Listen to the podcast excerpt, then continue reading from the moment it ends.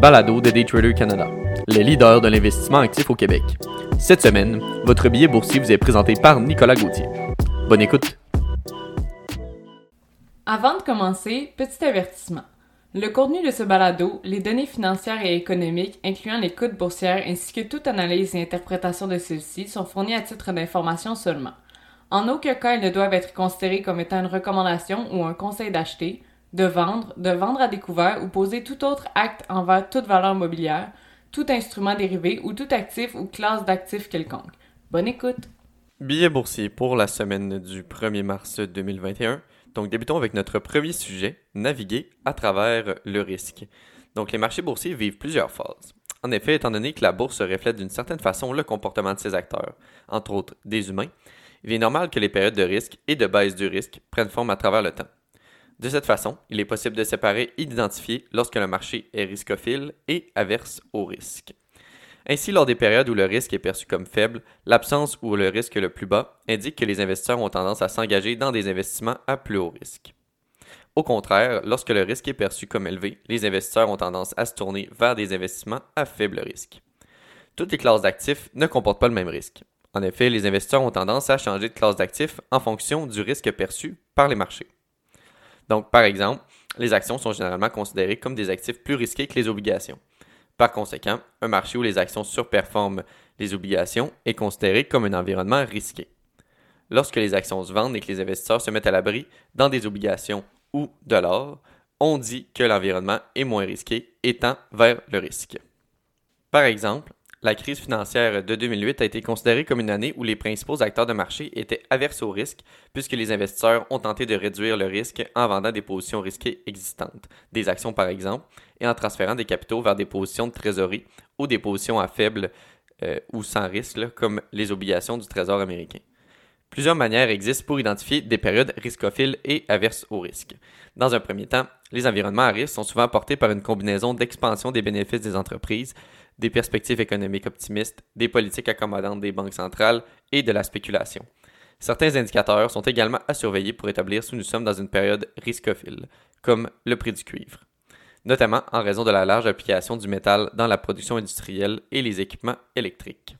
Du côté des périodes averses au risque, elles peuvent être causées par des révisions à la baisse généralisée des bénéfices des entreprises, une contraction ou un ralentissement des données économiques, une politique incertaine de la Banque centrale, entre autres une possible hausse des taux, une ruée vers des investissements sûrs et d'autres facteurs. En somme, étant donné que les marchés boursiers montent et descendent à travers le temps, les périodes d'aversion au risque et riscophiles se succèdent les unes après les autres à travers le temps. Passons maintenant à notre second sujet, l'économie canadienne repart en force. Donc l'économie canadienne a terminé l'année 2020 en Lyon avec une croissance dans les deux chiffres au quatrième trimestre, en terminant sa pire année jamais enregistrée sur une note positive. Ainsi, l'économie a progressé à un taux annualisé de 9,6% au cours des trois derniers mois de 2020, de ce qu'a rapporté mardi Statistique Canada. En ce qui concerne janvier, Statistique Canada a déclaré que ses premières estimations concernaient une croissance de l'économie de 0,5% D'ailleurs, selon Douglas Porter, économiste en chef de BMO, de nombreuses petites entreprises, soit vos barbiers locaux, vos restaurants ou vos magasins locaux, ont peut-être dû fermer leurs portes en raison des restrictions mais de nombreux autres secteurs ont réussi à continuer de se frayer un chemin. Il a également ajouté qu'en ce qui concerne les secteurs qui ont été fermés lors de la deuxième vague, quand ils seront en mesure de s'ouvrir, nous pensons que l'économie prendra un grand pas en avant, puis nous en aurons un autre encore plus grand quand la grande majorité de la population sera vaccinée. De plus, l'épargne a également explosé. Selon l'économiste principal de RBC, Nathan Jensen, les ménages auraient accumulé 212 milliards de dollars en économie l'an dernier, soit environ 184 milliards de dollars au-dessus des tendances pré-pandémiques. Ceci pourrait agir comme un vent dans le dos à l'économie à mesure que l'année avance. En somme, la situation de l'économie canadienne sera intéressante à suivre dans le premier trimestre de 2021 pour constater si les effets de la pandémie seront derrière nous en 2021 ou non. Passons maintenant à notre troisième et dernier sujet pour le biais de la semaine. Qu'est-ce qu'un fractionnement et un regroupement d'actions?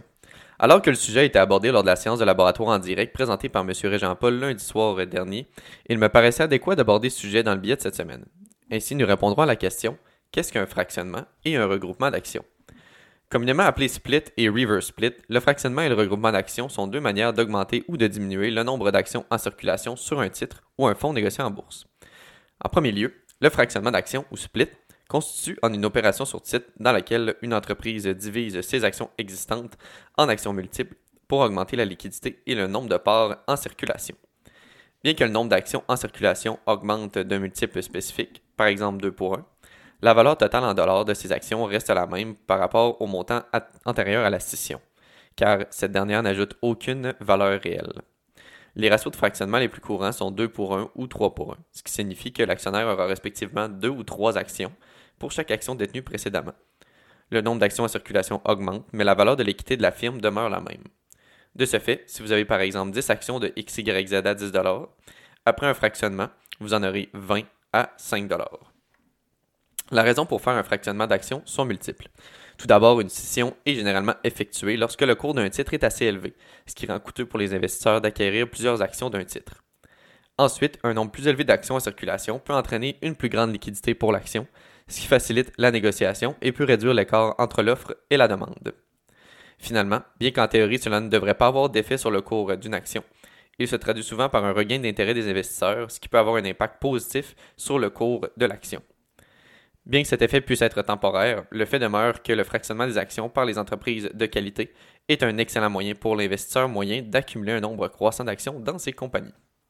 En second lieu, un regroupement d'actions ou reverse split implique qu'une entreprise ou un fonds réduise le nombre total de ses actions en circulation sur le marché libre.